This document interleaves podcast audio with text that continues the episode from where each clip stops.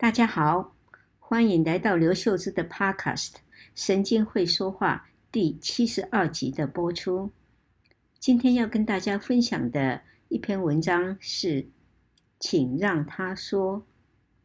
这是我发表于一九八七年的《妇女》杂志，后来收录于一九九八年由逸仙图书出版社所出版的。神经线上的奏鸣。那个时候我才三十九岁，年轻气盛，讲话呢比较直率，而且不太客气，跟现在可能有点不一样哦。现在就让我们来听听吧。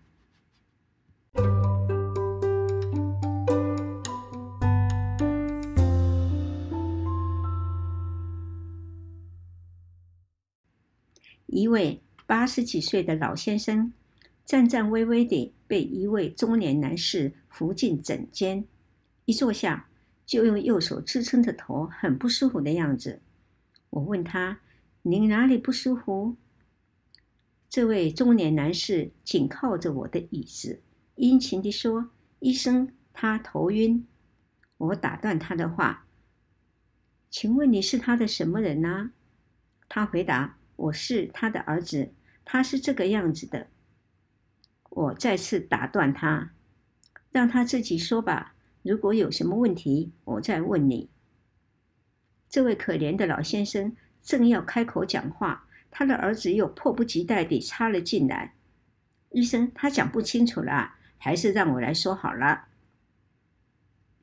我开始按捺不住了。我说：“你没让他说。”怎么知道他说不清楚？是他头晕，又不是你头晕。你就是帮他讲了，我还是得听他再讲一次才清楚啊。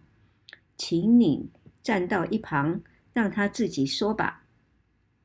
晕眩本身就是一种复杂的症状，当事人有时也很难得描述清楚，何况是局外人。这位儿子很不情愿地站到一边去。满脸委屈，好几次想插嘴，都被我用手势挡住了。有一次，一对男女走了进来，一进门，女士就先说：“医生，他双手发麻，会不会是中风？”我问他：“怎么个麻法呢？”这位女士马上回答：“由这里麻到那里，麻得要命。”我说。是你麻还是他麻？他说是他麻，但是我怕他讲不清楚嘛。我再问，请问你是他的什么人？他说我是他太太。我把这位太太请到一旁，并且对他说，让他自己说。如果他说不清楚，我再问你好了。这位太太勉强地站到一旁，几次插嘴进来。不是这样子啦，他讲的不对。我真佩服这位先生的风度，但是我也忍不住了。你再插嘴，我就只有请你到外面去等喽。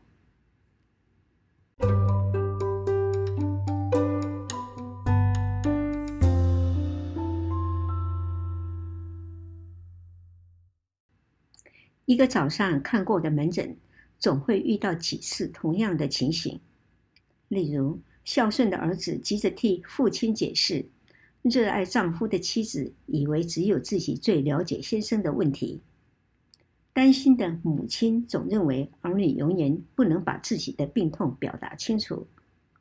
为什么有这么多人要为自己的至亲好友发言，甚至代为陈述病情？自己的病痛只有自己最了解，也才能解释清楚。医生要听的是病人陈述的第一手资料，而不是别人辗转的描述。更何况病人就在眼前，能说能听，为何要假手他人呢？太多的爱和关怀，有时反而造成困扰，甚至妨碍对方心灵的成长。反过来说，为什么有那么多人？能容忍别人代为发言而不吭一声，难道是一个愿打一个愿挨？如果他们日常生活就是如此，真不知道是如何度过呢？长久沉默，乖乖地接受安排，是否会失去了自我表达的能力，甚至最基本的自信？生活的节奏不断改变、加快，我们应该有为自己发言的勇气与自信。而我们生存的世界也十分拥挤，每个人必须有尊重人、容许他人拥有成长空间的雅量。记住了哦，别人的话，请让他说吧。今天就分享到这里，我们下星期六见。